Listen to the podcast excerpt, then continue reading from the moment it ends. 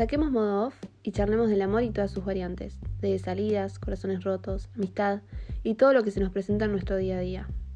¿Qué mejor espacio para hablar de amor que con amigas? Y en el fondo, este podcast es eso, charlas entre amigas que lejos de ser expertas, viven el amor como todos. Amar se escribe sin punto. Por eso los invito a generar un espacio para esa pizca romántica que creo que todas y todos tenemos.